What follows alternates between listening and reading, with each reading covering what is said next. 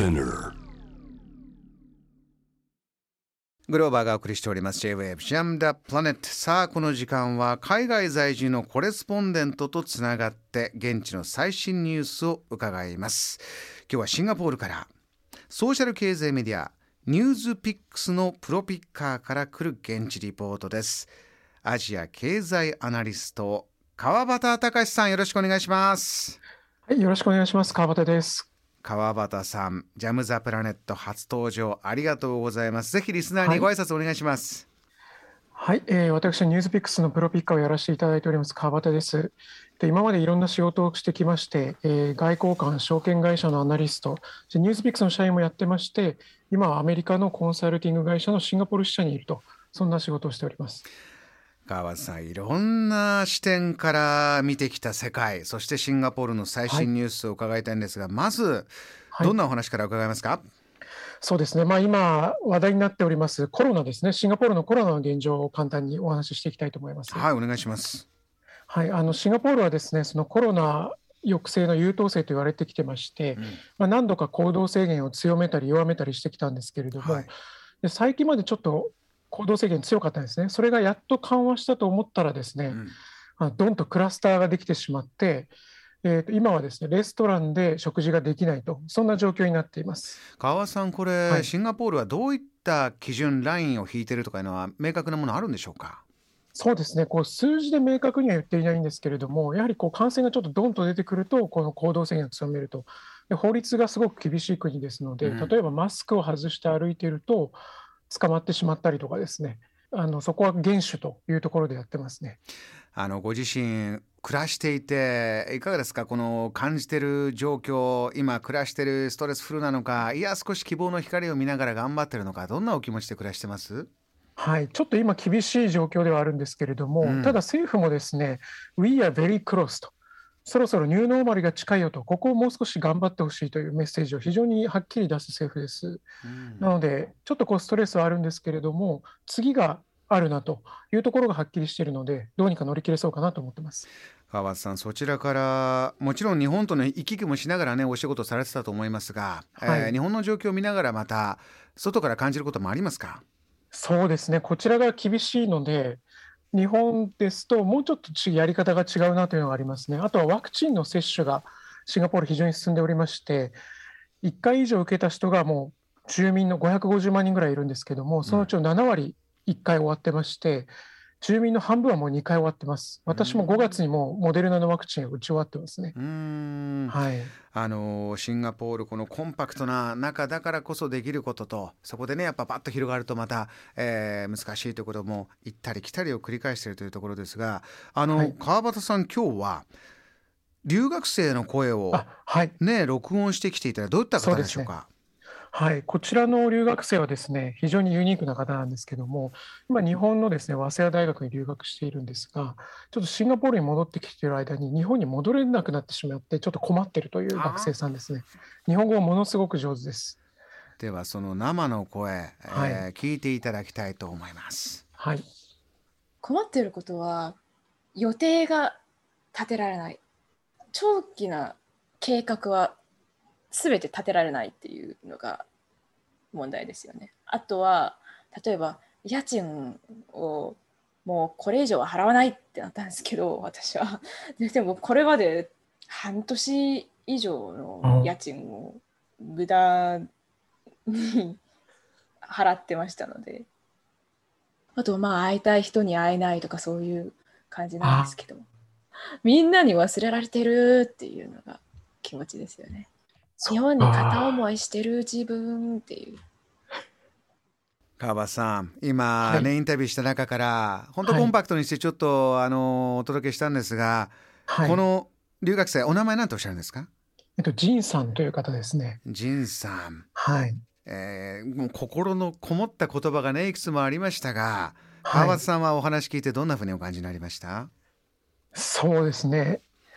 今その留学生のいろんなこう入れる基準っていうのがあるんですけども、うん。それが今非常に厳しくなっていてええ。例えばシンガポールですと今ちょっと感染が増えてはいるもののやはりかなりコントロールしてますので、まあこう国によって特にまあ留学っていうのはもう人生にとってすごく重要なイベントですので例えばその人のいる国によって渡航の制限をちょっときめ細かに変えてもいいのかなというのはちょっと思いましたね。これは日本にとってもそうですしシンガポールにとってもそうですしお互いのね国の間でじゃあ、はこうやって人を育てる国として人を育てるという時に細かく川端さん今見れるんじゃないかという声ですがそういった若者の状況、今学生の心の声ありましたけれどもメンタルヘルスの問題というのもはい。あるようで、このニュースも教えてください。はい、そうですねあのシンガポールは非常に治安がいい国だというのであのよく知られていると思います。え日本よりも治安がいいという人までいるんですけれどもつい最近ですね実はかなりショッキングな事件が起こりましえて、7月の19日でしたが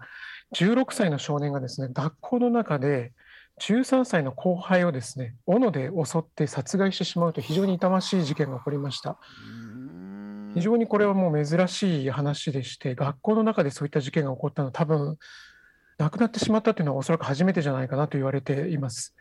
非常にショッキングで、まあ、うん。背景としてはですね、今のこのコロナでのいろんな行動制限でちょっとメンタルヘルスであったりとか、まあ、そもそもシンガポールって非常にこう学歴社会っていうのもありますので、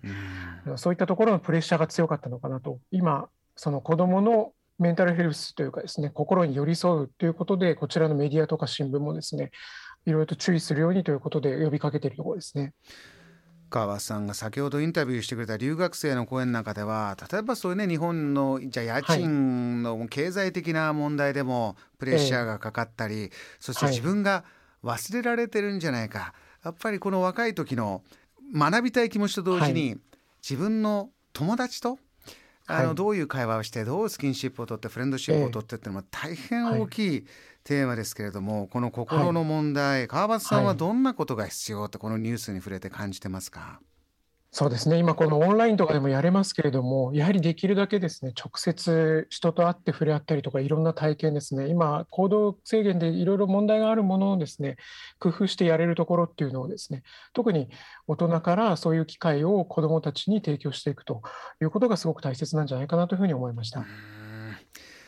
えー、川端さんそしてですねあと旬の食べ物の話題。これもなかなか日本に届かないニュース、はい。これも教えてください。はい、あのドリアンというですね、あの匂いが非常に強いという有名なフルーツご存知でしょうかね。ドリアンですね、これはお好きな方はもうたまらない大好はい。きというやつですけれども。はい、私もたまらなく大好きで。あ そうなんですね、はい、あの最近、日本にもですね今まで冷凍ドリアンが入っていたんですけども、ええ。生のドリアンがですね輸入され始めまして、はあ、はい、い。生ドリアン違いますか？やもう全然違うと思いますあの。シンガポールではもうみんな好きですので、私も食べてますし、これがまたあの銘柄によって味が実は相当違うんですね。日本ですとそういう情報ないと思うんですけれども、ええこの銘柄はちょっと苦みがあるとか、これは甘めだとかですね、そういうのを今、ちょうど旬の季節ですので、私は毎週のように市場に行って買って楽しんでます。いろんな銘柄試してるんですか？はい、そうですね。有名なのはあの猫山王っていうのであったりとか、あとスノ猫ーホワイ山トっていう、をはい、これ漢字で猫にマウンテンにキングですか、そうですね。なのでキャットマウンテンっていうふうに呼ばれてます。いい名前ですねはい。どんな風味なんですかもこれ？あ、これがですね、結構甘みがありつつも、最後にちょっとこう、少し苦みが出るというですね、ところがありまして、えあの一番あの人気がある銘柄の一つですね。はいそうですか他におすすめの風味、はいどんなのがあるんですか、おすすめの銘柄はですね、これかなり実は珍しいドリアンなんですけども、スノーホワイトというのがあります。ええ白雪姫そうです。こちらはもう甘み、白雪姫のイメージ通りかなと思いますけれども、あの甘みのあるドリアンで、なかなか一番にも売ってないです。この間偶然見つけて、えあのパッと買って食べたら、これは美味しいということになりました。はい、ぜひチャレンジしてみてください。日本に入ってくるドリアン。今まさに旬ということです、はい生ドリアンおすすめがありました、川端さん、はい最後あのシンガポールの魅力もぜひジャムザプラネットリスナーに、えお願いします、はい。はい。えっと、シンガポールはですね東京23区ぐらいの大きさではあるんですけれどもこの小さい中にいろんな民族がいたりとかいろんな考えを持つ人がいる非常に多様性の満ちた国です。ぜひあのコロナが落ち着いて来られるようになりましたらぜひ遊びに来てください。わかりました川端さん。またぜひご登場お願いします。今夜ありがとうございました、はい、はい、どうもありがとうございました。